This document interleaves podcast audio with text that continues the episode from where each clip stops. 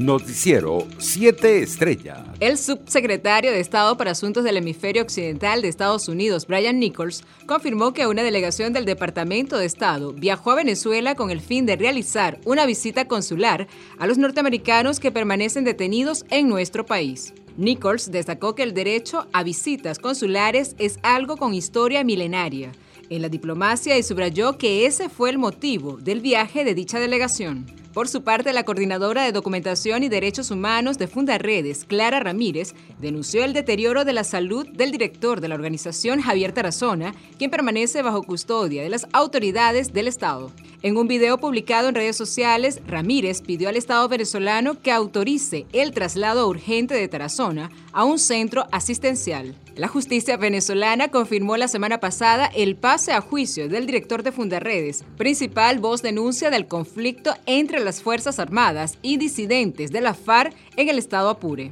En otras informaciones, trabajadores de Salvafox, empresa vinculada al empresario colombiano detenido en Estados Unidos, Alex Zapp, acudieron esta semana al Ministerio de Trabajo en Caracas con el fin de reclamar los pagos que se le adeudan desde hace varios meses, más otras reivindicaciones salariales. El pasado 7 de diciembre, los trabajadores de Salvafox estuvieron presentes en una reunión con los representantes de la empresa pero no llegaron a ningún acuerdo porque quienes fungen de apoderados de la compañía manifestaron que no tenían poder de decisión y no podían garantizar un arreglo satisfactorio internacionales. El gobierno del Reino Unido confirmó este miércoles 78.610 nuevos contagios de COVID-19 en las últimas 24 horas, el máximo número diario registrado hasta ahora durante toda la pandemia, por encima de los 68.053 infecciones del pasado 8 de enero. El récord se produce después de que el Ejecutivo británico haya endurecido en los últimos días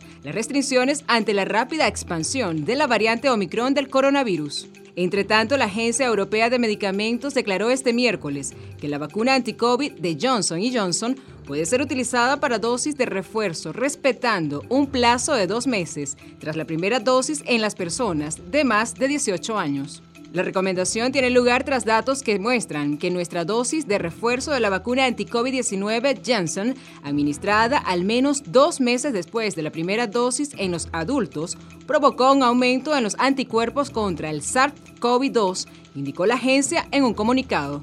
En otras noticias, el portavoz de la Secretaría General de las Naciones Unidas, Stephen Dujarric, señaló este miércoles que el organismo no tiene comentarios respecto al apoyo expresado por la alta comisionada de Derechos Humanos de la ONU, Michelle Bachelet, al candidato presidencial Gabriel Boric para las elecciones chilenas del próximo domingo. La ONU descartó referirse al tema que generó polémica en Chile y que incluso motivó que cuatro congresistas de derecha evaluaran una carta a la entidad internacional reclamando intervencionismo según declaraciones de Duharric a un medio local.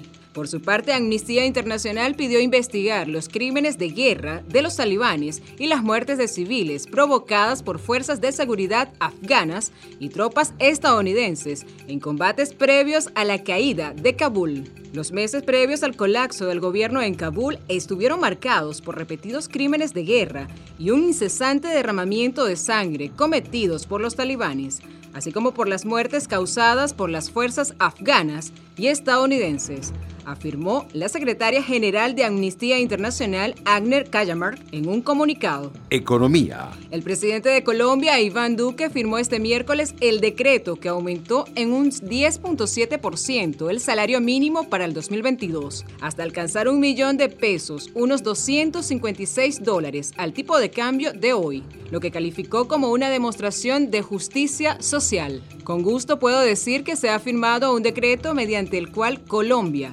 logra el mayor aumento real del salario mínimo en casi 50 años y llega al millón de pesos, manifestó el mandatario colombiano en un acto al que asistieron funcionarios de su gobierno, dirigentes gremiales y sindicales del país. Deportes. El piloto británico Lewis Hamilton, que el pasado domingo se quedó a las puertas de lograr su octavo título mundial, fue nombrado este miércoles Caballero Sir por el príncipe Carlos en reconocimiento a su carrera deportiva.